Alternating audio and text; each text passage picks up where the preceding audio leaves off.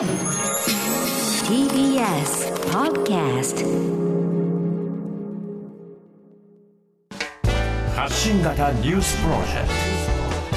ト。荻上チキ。セッション。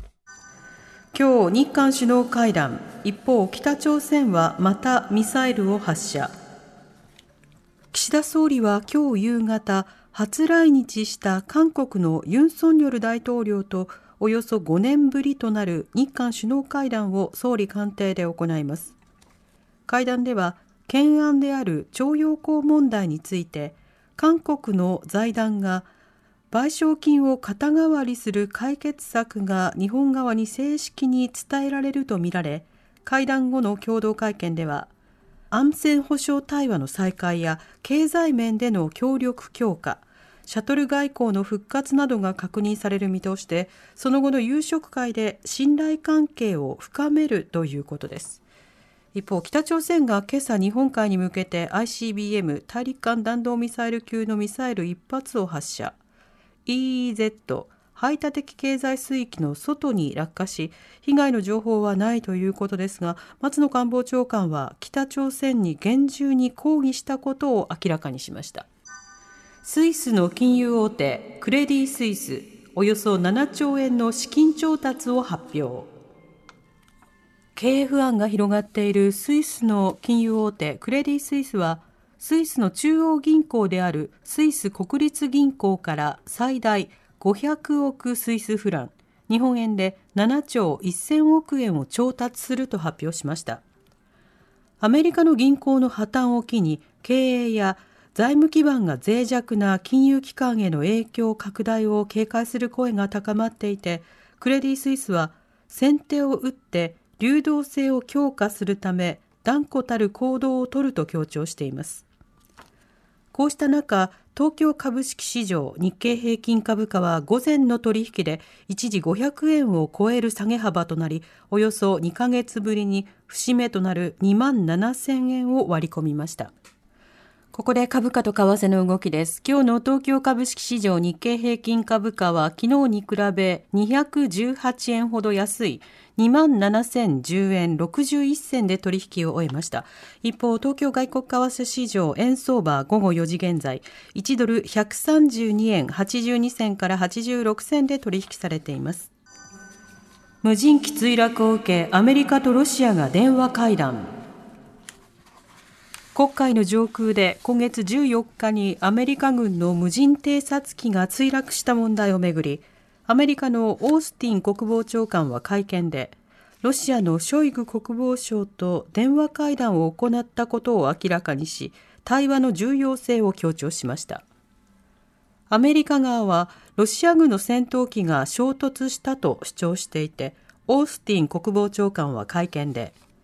ロシアは軍用機を安全かつプロフェッショナルに運用する義務があると強調。一方、ロシア国防省は無人機の飛行は挑発的だと指摘するとともにふさわしい対応を続けるとしています。動画で著名人らを脅迫した疑い、ガーシー前議員らに逮捕状。インターネットの動画投稿サイトで複数の著名人らを脅迫したなどとして警視庁はガーシー前参議院議員と会社経営者の40代の男の逮捕状を取りました。警視庁は今後警察庁を通じて外務省に対して旅券返納命令をガーシー容疑者に出すよう要請し国際手配する方針です。ガーシー容疑者はドバイなど海外に滞在し、去年7月の参議院選挙で当選してから国会に一度も登院せず、昨日の参議院本会議で議員の資格を失う除名の処分を受けていました。サイバー犯罪およそ1万2000件で過去最多。去年全国の警察が摘発したサイバー犯罪は前の年に比べ160件増えて1万2369件となり過去最多となったことが警察庁のまとめで分かりました。特にデータを暗号化して身代金を要求するコンピューターウイルスランサムウェアによる被害の報告は前の年より84件増加して230件で、このうち身代金の要求に加えて支払わないとデータを公開するなどと脅す二重恐喝の手口が119件と65%を占めています。ランサムウェアの被害の半数が中小企業で事業規模に関係なく発生しており、コロナ禍で普及した VPN 機器の脆弱性が狙われたとみられています。石垣島に初の陸上自衛隊の駐屯地今日開設。防衛省は今日沖縄県の石垣島に陸上自衛隊の新たな駐屯地を開設しました。中国を念頭にした防衛体制強化の一環で